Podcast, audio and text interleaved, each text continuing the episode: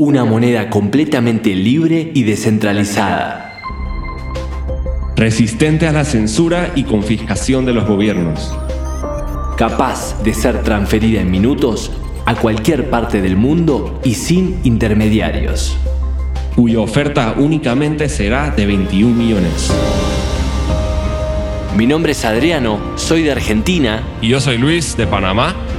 Y en este podcast nos sumergiremos en el mundo Bitcoin desde lo más básico hasta lo más complejo, para que todos y todas puedan entender por qué esta tecnología vino a cambiar el mundo.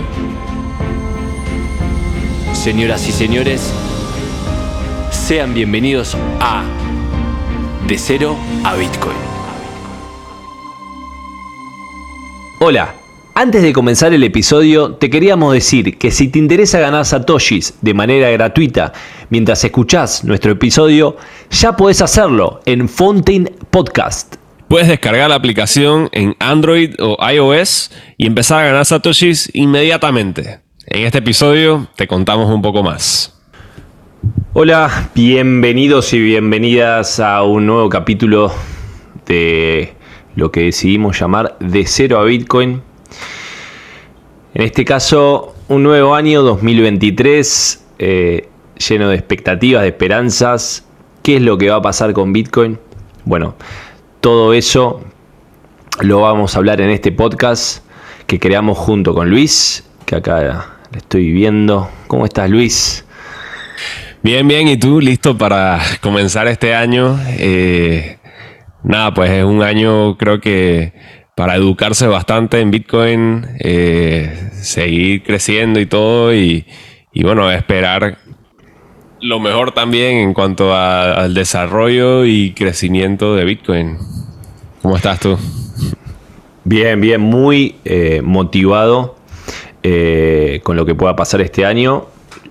Creo que los años bajistas en cuanto al precio son los mejores años para aprender, para estudiar, para capacitarse, porque después en el bull run, cuando todo, cuando todo sube, eh, el mercado se vuelve un poco loco y ya un poco las bases dejan de importar. Y creo que, que Bitcoin eh, requiere tiempo de estudio, eh, requiere determinación, requiere ganas. Y creo que el mejor momento, siempre soy, ¿no? Pero eh, siempre es ahora. Pero realmente cuando el mercado está bajista, la verdad que eh, no hay tanto ruido y se puede, eh, uno puede enfocarse mucho más. no sé si coincidís en esto, Luis. Sí, de acuerdo. Creo que el reto en un mercado bajista es que capaz muchos pueden perder la motivación, mientras que en el mercado alcista, bueno, está el, hype y, todo el mundo está hablando de Bitcoin, todo el mundo se está montando a la ola y todo el mundo está interesado, pero en el mercado bajista la gente como que pierde interés. Pero las personas que sí están convencidas, que sí tienen esa convicción, eh, es más difícil que pierdan ese interés y en el mercado bajista, como tú dices, hay menos bulla y uno se puede concentrar más eh, y puede, digamos, mientras todo el resto de la gente está desmotivada, por decirlo así, entonces uno como saca ventaja en cuanto a, aprender más de Bitcoin y, conocer más. Sí, sí, tal cual, tal cual. Y bueno, ¿cómo arrancaste el año? Eh, ¿Tenés alguna, algún objetivo eh, respecto a, Bitcoin? Eh, ¿Estuviste ahí disfrutando un poquito de que el precio subió. ¿Compraste, vendiste? Contá un poquito, quiero saber. Sí, realmente yo no he ni comprado ni vendido. Eh, es un buen momento para comprar, diría yo. Recientemente subió un poco, pero, pero tanto en la bajada después del bear market como ahorita, creo que yo creo yo que es un buen momento para comprar. Yo no he comprado particularmente. Eh, porque creo que creo que ya había invertido bastante y no quiero tampoco sobreexponerme tanto. Eh, que dicen que ese es el problema de los bitcoiners, que, que cuando entra el bear market y está abajo, tienen ansias por comprar y matan por comprar, pero, pero no tienen para comprar. Eh, entonces, eso es un poco lo que. Sí, eso es un poco lo que me ha pasado. Eh, pero vendido no, para nada. Más que nada, algo que sí he hecho es sacar los pocos de bitcoins que tenía de los exchanges porque bueno, en el 2022 vimos todo lo que estaba pasando, salieron también eh, algunos rumores de Binance que no sé si son ciertos o no, pero yo creo que en esta industria eh, uno aprende que, mejor, better, como dice en inglés, better be safe than sorry. Mejor estar a salvo que después estar, eh, ¿cómo se dice?, arrepintiéndose de, de no haber asegurado los bitcoins en este caso, pues. Después de todo lo que pasó con FTX, si recuerdan el, exchange de Estados Unidos eh, muy grande que quebró, eh, todas las empresas o todos los ojos eh, estuvieron puestos en estas empresas que venden bitcoins a través de internet de, manera totalmente legal, pero bueno, hay empresas que no manejan bien sus, sus, sus balances y quiebran y, con la quiebra se llevan puestos tus bitcoins. Entonces, esto los oyentes lo tienen que saber. Em, por eso decimos siempre que en caso de que compres, que no está mal, a ver, una persona principiante, eh, el primer paso para comprar Bitcoin seguramente sea en un exchange centralizado, porque yo lo he hecho y supongo que vos también, Luis. Eh, después, eh, a medida que pasa el tiempo y uno va estudiando y nota lo importante que es tener privacidad. Eh, la realidad es que uno trata de, comprarlo afuera a, una persona para evitar este, dejar lo que es el rastro. pero no porque estés haciendo algo malo, sino por un tema de, que es dinero y, querés evitar que, el Estado, el gobierno este, o otra persona eh, sepa dónde está. Eh, por lo tanto, eh, con todo esto lo que sucedió, produjo que, que, mucha gente pierda dinero con FTX y, bueno, ese es un aprendizaje que debemos también este, comunicar a, a, nuestros oyentes. esto produjo una gran caída en el precio en el año 2022 si bien no somos amantes de hablar del precio, bueno, Bitcoin cayó fuerte, llegando a estar en 15.500 dólares aproximadamente en esa, en, esa línea. Y después, eh, como decís Luis, a partir del 2023, el nuevo, el nuevo año eh, hizo que, el precio empezara a incrementarse y hoy lo tenemos de nuevo en 21.000 y pico de dólares. Eh, un precio mucho menor del que tuvimos, por supuesto, en, el pico alcista de los 69.000, ¿no? Pero, mm, pero sí, eh, en mi caso yo trato de, con lo que puedo hacer lo que se llama el DCA, que es el, la estrategia del dollar cost average, eh, que es el promediar el precio de compra. Eh, cada vez que puedo, que tengo algo de liquidez, comprar una, una partecita, trato de que sea la misma todos los meses por lo tanto, si, Bitcoin sube o si Bitcoin, este, si Bitcoin baja, eh, trato de al final se promedia el precio de entrada. Y si Bitcoin baja, se compra un poquito más. Eh, esa es la estrategia y, creo que no hay, en la historia no hay manera de, de, batirla esa estrategia, porque eh, si uno con toda la liquidez, con toda la plata, compra en un precio determinado, lo más probable es que el precio caiga y, te hayas de perdido comprar un poco más, eh, de tener más bitcoins en, la, billetera. Así que mm, eso por lo menos lo que estoy viendo ahora y lo que y a la expectativa de, de lo que puedan estar haciendo los gobiernos, los estados, este, con las CBTC, estas criptomonedas este, que emitirían los, bancos centrales. Hay mucho silencio, yo creo que hay, hay personas que están trabajando activamente en esto y de un día para el otro eh, lo, van a, lo van a lanzar. Y bueno, este es un debate también que, que, que se viene y que, que va a estar bueno, va a estar, va a estar realmente picante, como le decimos acá en Argentina.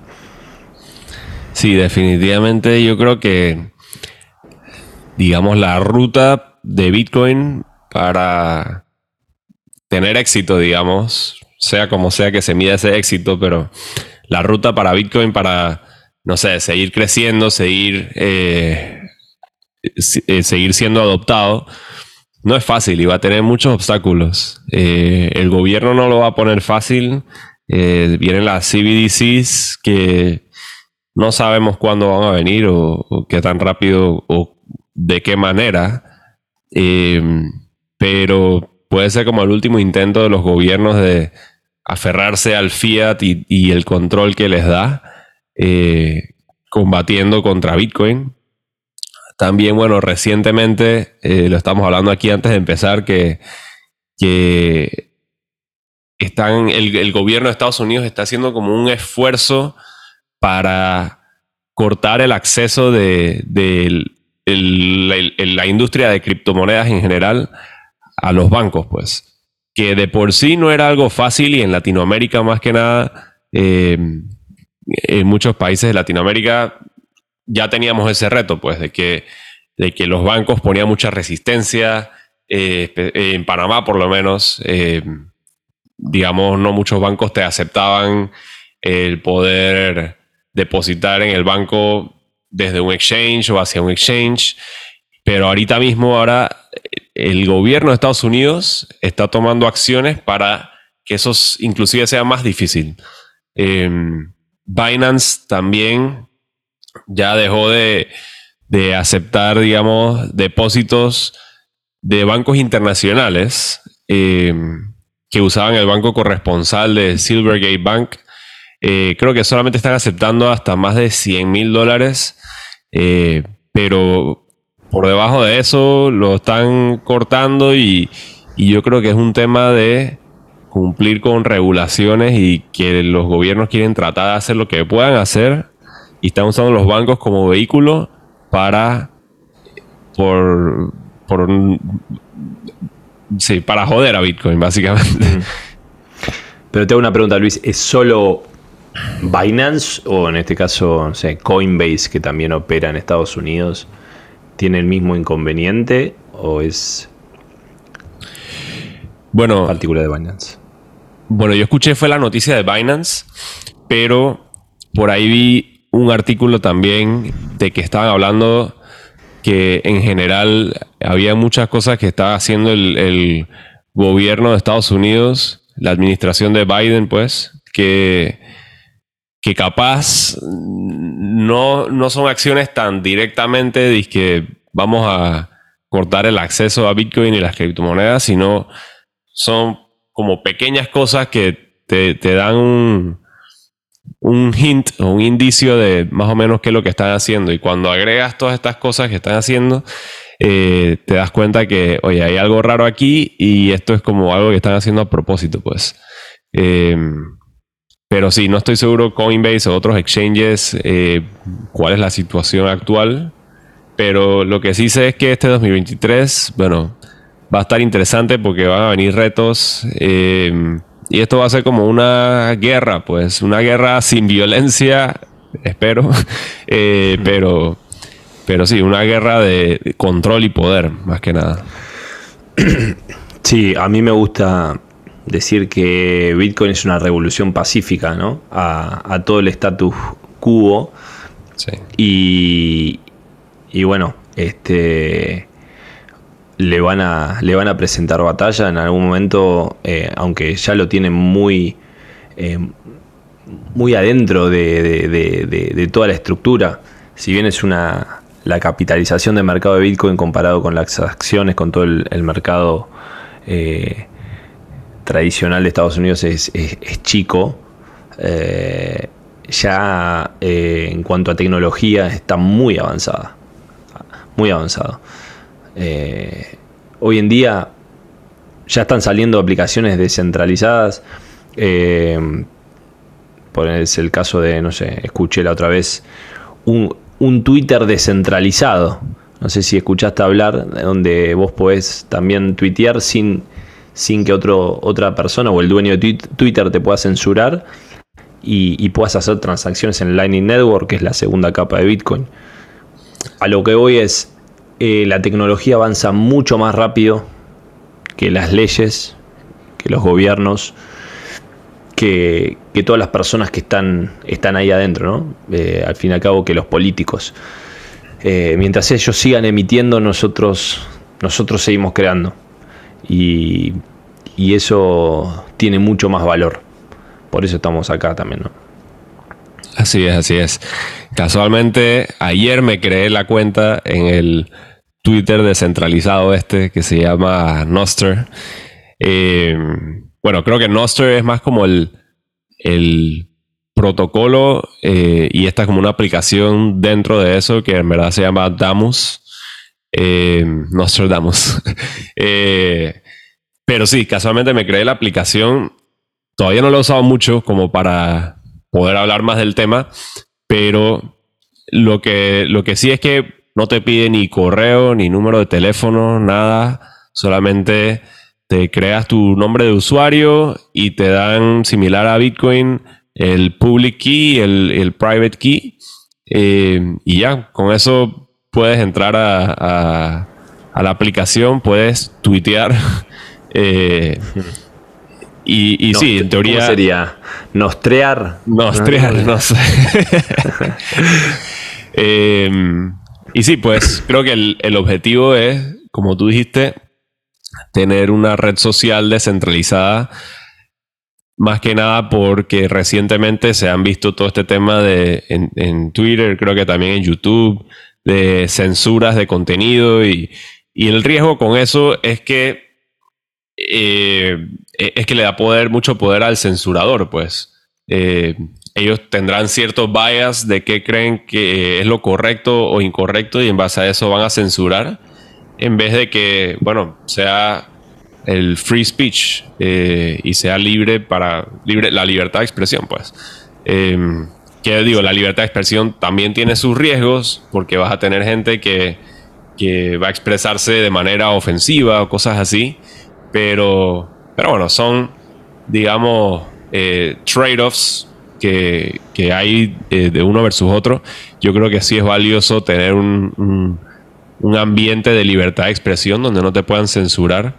Entiendo que en este caso, esta aplicación que está, como dijiste, construida como en Bitcoin y respaldándose en el Lightning Network, eh, entiendo que, o sea, no sé técnicamente eh, tanto detalle, pero entiendo que también funciona con diferentes servidores y cosas así. No hay nadie que, unilateralmente tenga control sobre eso, pues.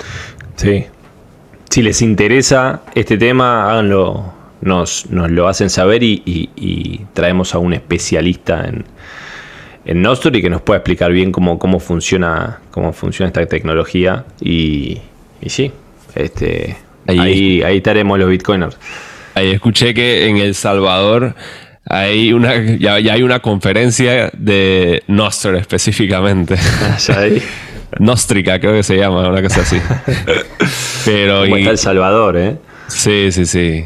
Pero no, sí, impresionante lo rápido que va avanzando esto y, y digamos lo rápido que coge adopción y el interés de la gente. Creo que ya Nostr tiene como medio millón de usuarios, algo así vi por ahí. Está creciendo bastante rápido. Sí, igual ahí yo tengo una. Es una especie de crítica eh, al Bitcoiner eh, maximalista de Twitter.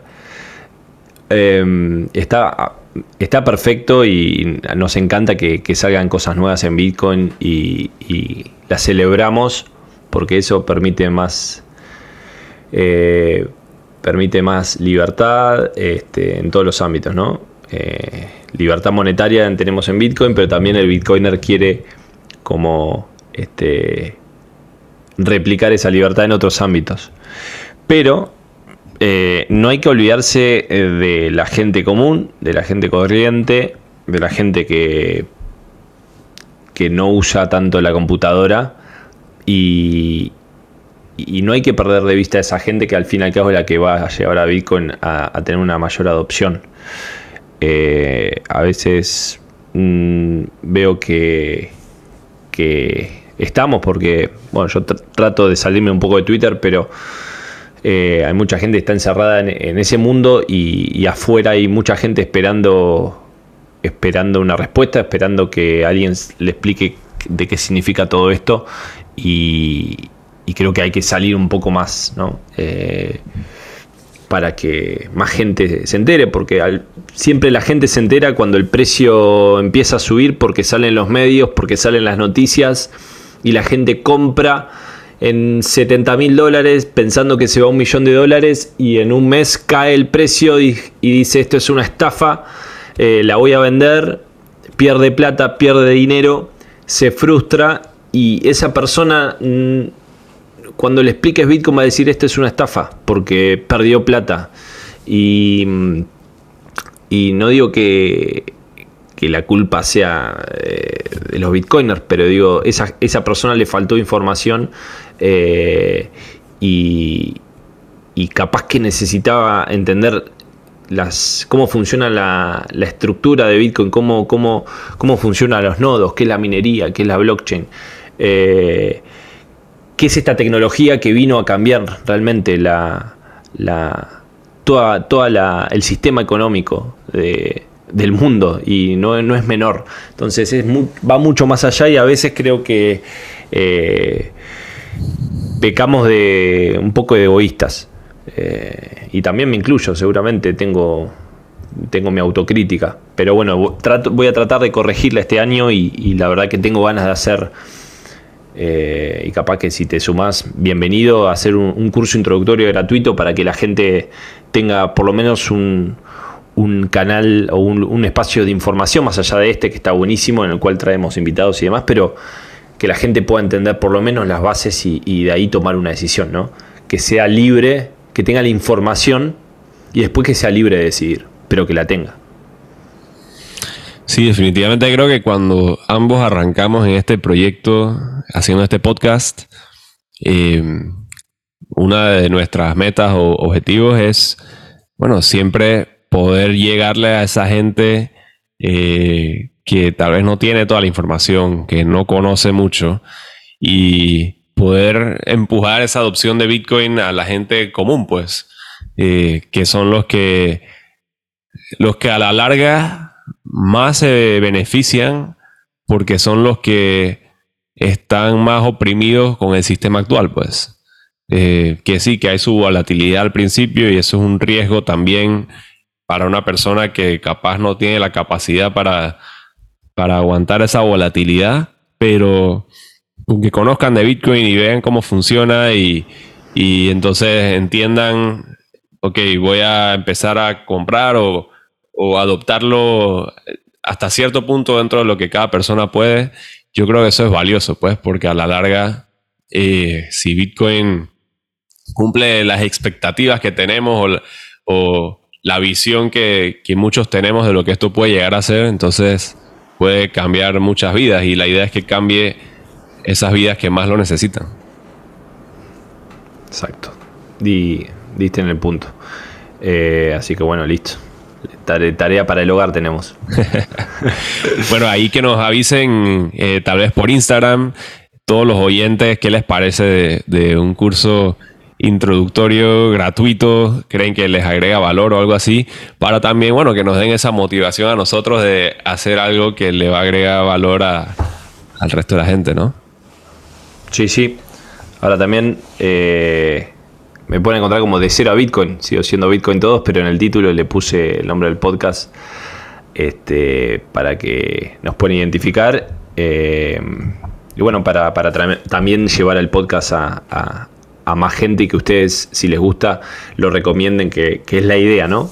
Intercambiar valor. Nosotros aportamos valor y ustedes nos lo devuelven eh, compartiéndolo, comentando y, siguiéndonos, ¿no? Sí, y hablando sobre eso, y también relacionado al tema de que, de que bueno, capaz los que más necesitan Bitcoin o, los que más se beneficiarían a largo plazo son esas personas que, bueno, capaz no van a tener la capacidad de, de comprar y aguantar la volatilidad, creo que esto nos abre una buena oportunidad para hablar de Fountain. Porque.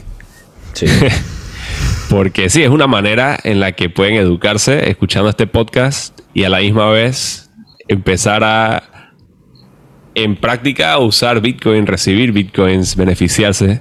Capaz si quieres hablarnos un poco de eso para que sepan de qué, de qué estamos hablando. Fountain es una, es una app, es una aplicación. Eh, la pueden encontrar en, tanto en Android como en, en, Mac, en, en Apple. Eh, se escribe Fountain. Eh, y lo que hace esta app es permitirle a los creadores de contenido, los creadores de, de podcast o de, de, de programas, no sé, radiales, eh, todo lo que sea audio, a subir el contenido a Fountain. Y el oyente, cuando escucha el podcast, empieza a escuchar el podcast, empieza a ganar satoshis por los segundos que, por cada segundo que va escuchando, o por cada minuto que va escuchando, perdón.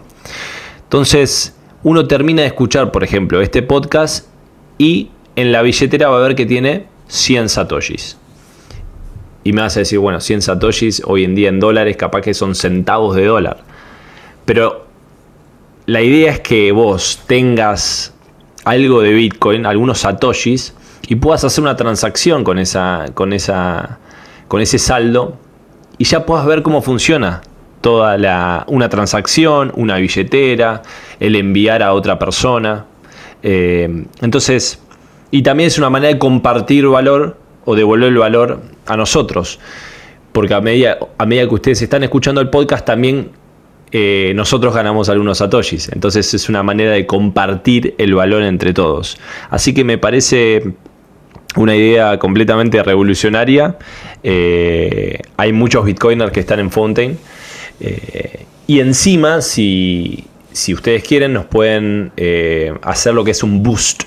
Un boost es eh, si les gustó mucho el capítulo, nos pueden eh, donar eh, unos satoshis.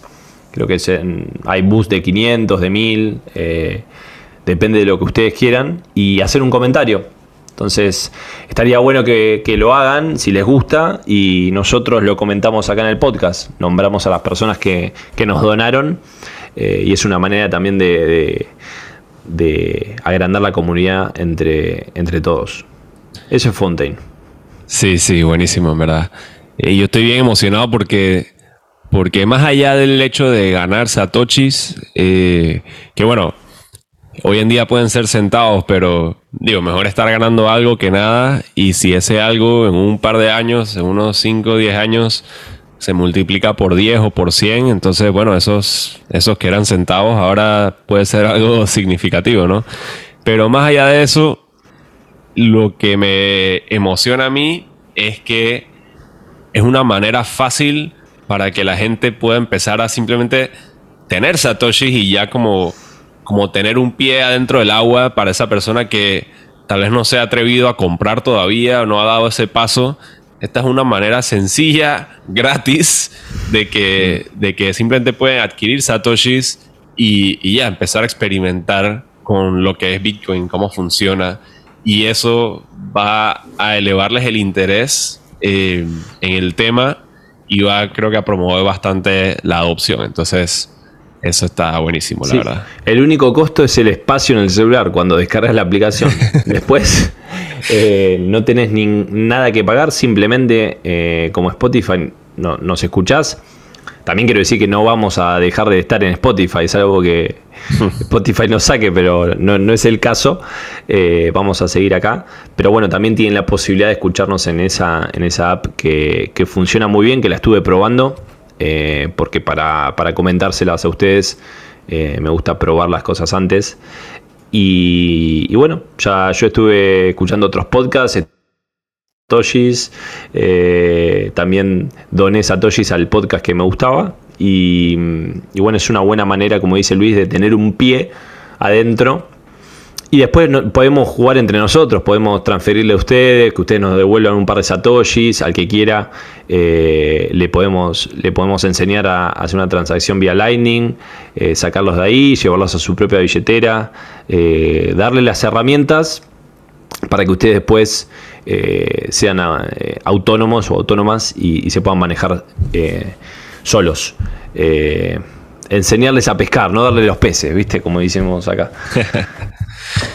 Sí, sí, buenísimo. Y, bueno, pensando en alto realmente, porque no necesariamente es algo que hemos hablado a fondo tú y yo, pero, pero, pero bueno, si empezamos a generar satoshis en, Fountain con la gente escuchando y todo, eh, bueno, también eso nos abre oportunidades para, para, no sé, hacer cosas interesantes como como algún tipo de premio en donde nosotros eh, también les demos Satoshi a, nuestra audiencia y bueno, así como ir creciendo orgánicamente eh, y apoyando a la comunidad, pues que nos apoya también.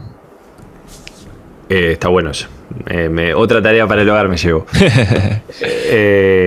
sí, se pueden hacer un montón de cosas, pero es como combinar lo mejor de los dos mundos, de alguna manera. Sí.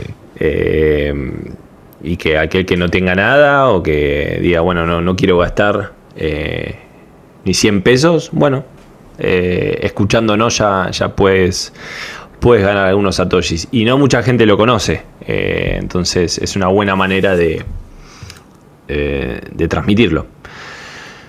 Este, así que bueno, ese es un buen objetivo, un gran objetivo para, para el 2023 este, que tenemos.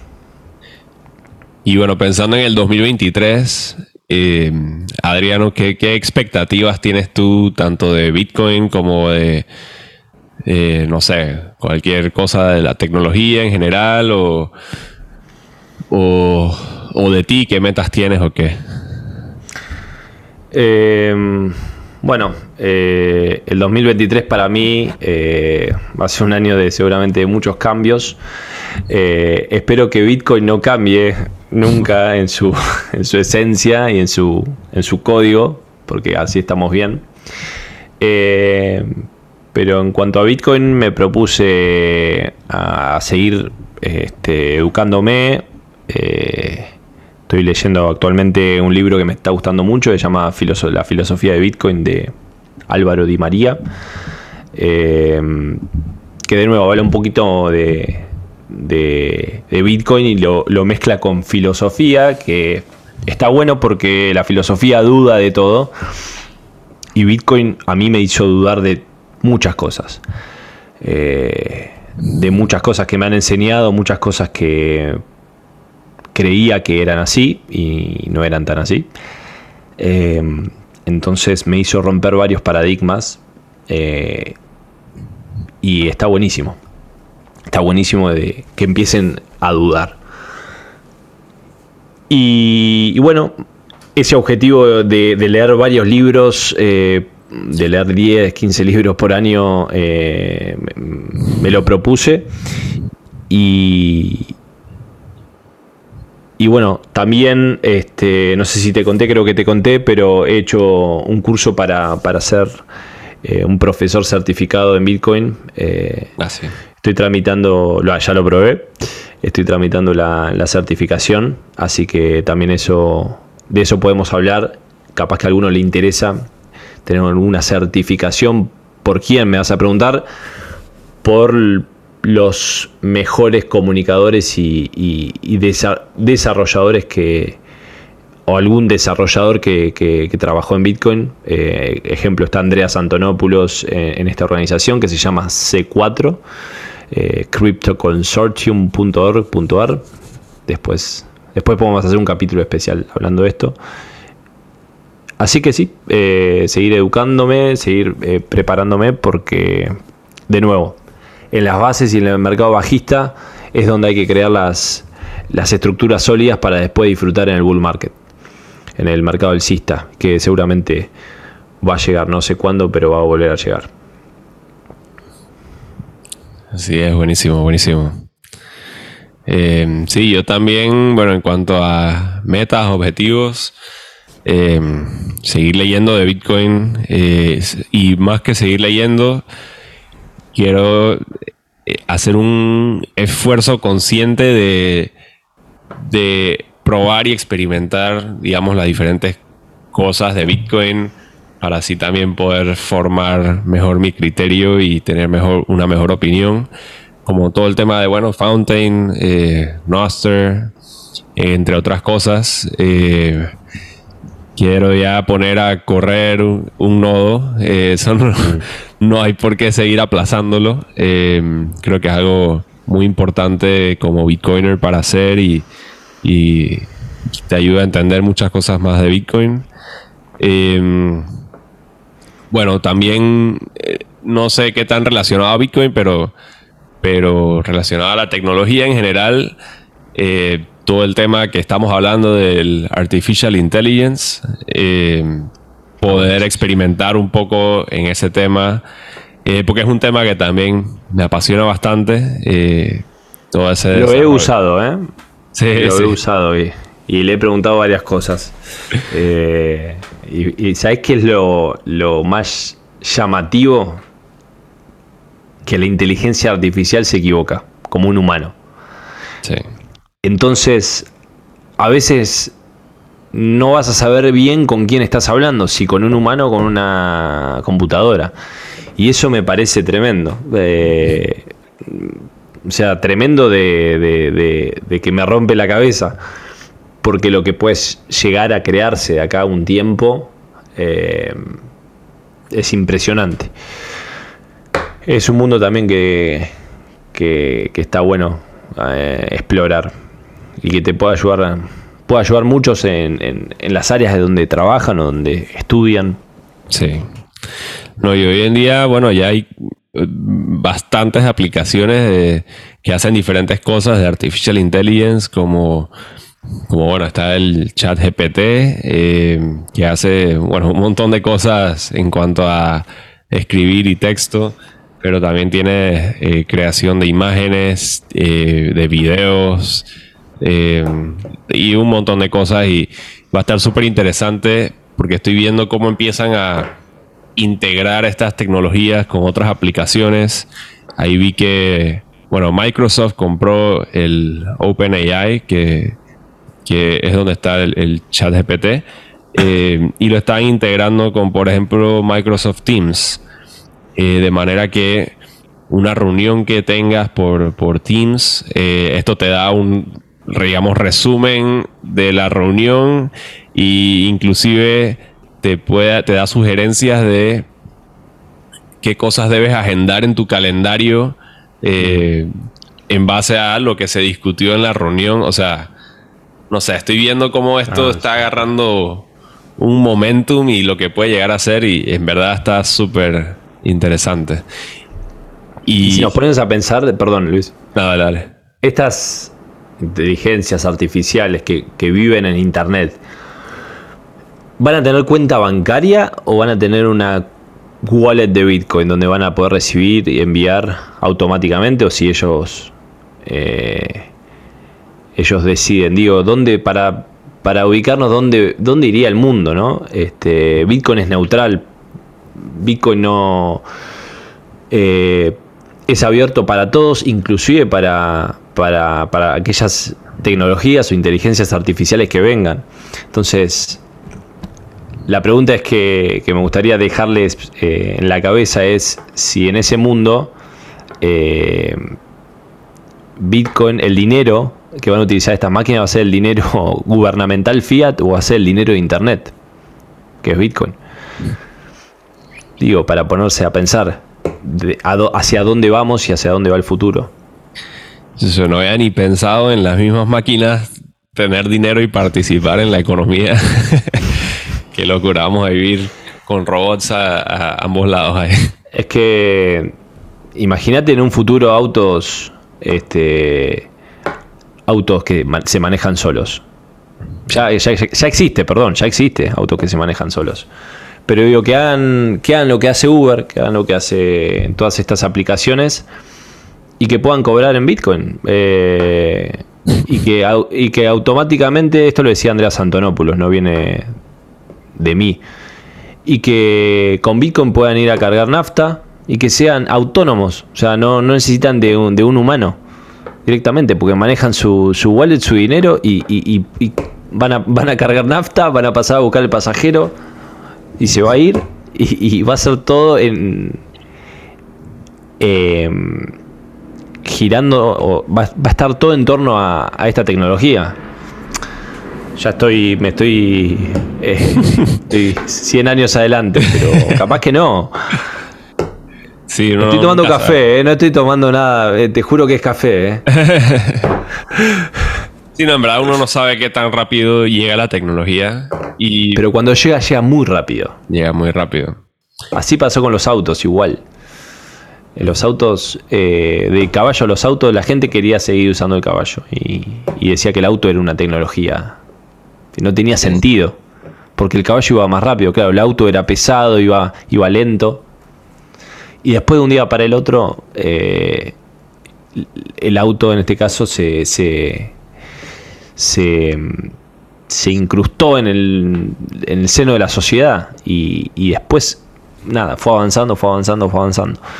Entonces, una vez que llega la tecnología eh, eh, a adopción general, eh, llega muy rápido, con mucha fuerza. Y eso es lo que creo que va a pasar algún día. Sí, de acuerdo. Y para también asociar, digamos, el tema de la inteligencia artificial con Bitcoin, creo que la inteligencia artificial, de cierta manera, bueno, está creando algunos debates, que hay gente que piensa que que no, que va a quitar muchos trabajos, que esto no es bueno, eh, que se equivoca y que no sé qué.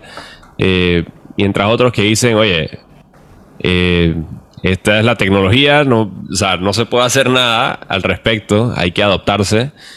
sí, va a quitar algunos trabajos, pero bueno, son los trabajos que no, digamos, son trabajos que, bueno, si ahora puede hacer un robot, entonces ¿para qué lo va a hacer alguien más? Y bueno, eso hace que la, humanidad tenga que elevarse a trabajos eh, que hagan cosas que, bueno, que no puede hacer un robot, pues, a trabajos ya veo, Ya veo los sindicatos yendo en este momento a la casa de Luis, los sindicatos de Panamá, tocándote de la puerta. No, pero sí, es verdad. Es así.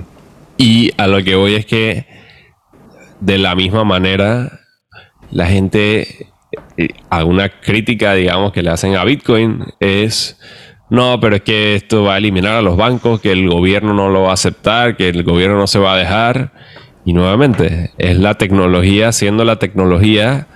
Eh, hay veces que no hay manera de detenerla eh, y hay que adaptarse, pues. Entonces, por supuesto que estamos viendo una resistencia de parte del gobierno y de los bancos, pero yo creo que, o sea, al final el resultado, el resultado final es inevitable. Entonces, nada más haciendo las comparaciones ahí porque, porque creo que con la inteligencia artificial muchos sí lo ven de que, que bueno, sí, puede quitar trabajo, pero que al final hay que adaptarse a la tecnología, pero pienso que Bitcoin puede ser de la misma manera. Pero fíjate, Luis, lo que pasó con Internet. ¿Internet qué fue?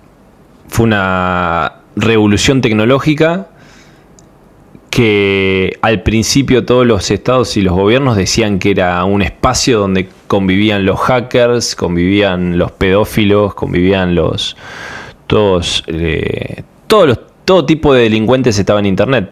Era esa, ese espacio donde convivía toda esta gente. ¿Y qué terminó pasando años después? Lo utilizaron, lo usaron, Hoy entras al home banking y el, banco funciona con internet. Entonces, eh, al principio te van a criticar, al principio te van a tratar de eliminar, pero a largo plazo te van a adoptar. No te va a quedar otra. Si no, van a desaparecer. Así es. Así es. Y bueno, no sé, no sé si en este episodio eh, bueno, hemos hablado ya de varios temas, eh, de lo que fue Bitcoin en el 2022, lo que, lo que se espera o cómo está ahorita en el 2023, eh, otras tecnologías también. y cosas en desarrollo.